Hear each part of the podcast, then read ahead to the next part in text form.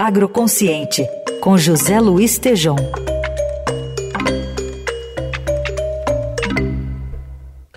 Nesta sexta, o Tejão conversou com uma especialista para responder. Afinal, a reforma tributária é boa ou ruim para o agronegócio? Bom dia, Tejão. Bom dia, Carol. Bom dia, Raíssa. Bom dia, ouvintes. O tema é reforma tributária. Eu estou com a especialista, a doutora Adriana Bandeira de Melo. Ela é diretora de tributos da ANEFAC, Associação Nacional de Executivos de Finanças, Administração e Contabilidade. Doutora Adriana, reforma tributária é bom, ruim ou depende para o agronegócio? Então, Tejum, depende que, que acontece? Por um lado, o agronegócio foi muito bem sucedido em conseguir os regimes diferenciados de tributação. Então, o que, que eles conseguiram? Eles conseguiram manter que as exportações não vão ser tributadas nem pelo IBS, nem pelo CBS, e eles também conseguiram que a cesta básica e os produtos que vão compor uma segunda cesta, que é a cesta dos produtos de regime diferenciado, não serão tributados, e serão tributados por uma alíquota de uma redução de 60%.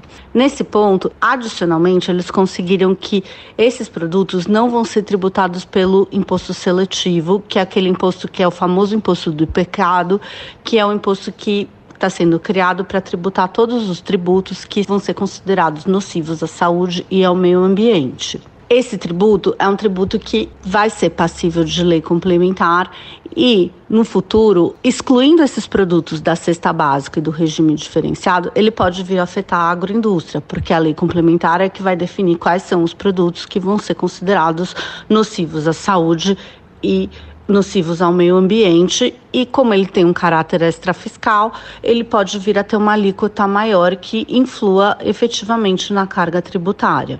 Além disso, existe um compromisso do governo apenas de não aumentar a carga tributária sobre esses novos impostos que são o IBS e o CBS.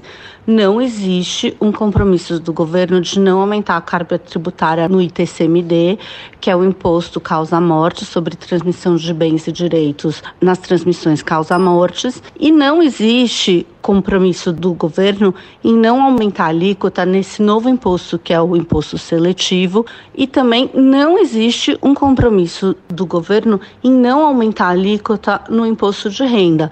Então a gente não pode esquecer que além dessa reforma tributária dos impostos sobre consumo, em paralelo a gente vai ter e já teve algumas alterações dos impostos sobre a renda. E a gente não sabe se o governo não vai aumentar as alíquotas dos impostos sobre a renda também que afetam os proprietários do agronegócio, os lucros e os dividendos das pessoas sobre o agronegócio, porque isso faria inclusive mais sentido, né? Você não aumenta ou você até diminui as alíquotas dos impostos sobre consumo sobre o agronegócio, mas você aumenta as alíquotas sobre o patrimônio e sobre a renda dos lucros e dividendos e patrimônios dos proprietários e dos beneficiários de lucros e dividendos sobre o agronegócio. Então acho que é isso que eu se tiver estivesse no agronegócio, eu ficaria prestando muita atenção. Doutora Adriana, seus colegas advogados tributaristas, de 0 a 10, que nota eles estão dando para a reforma tributária? Bem professor agora.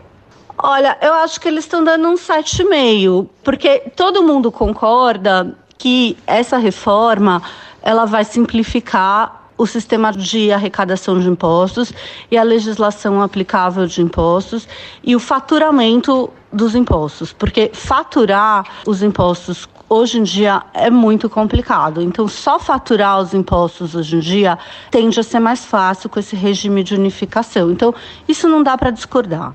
Agora, é óbvio que essa reforma tributária ela não resolve a maior distorção do sistema tributário, que é a regressividade, e ela não acaba de fato com o volume de impostos como ela prometia que ela ia acabar, porque na verdade ela não está acabando. Muito bem, doutora Adriana Bandeira de Mello, diretora da ANEFAC, eu fico com 7,5 porque dá para passar de ano. Obrigado e até a próxima.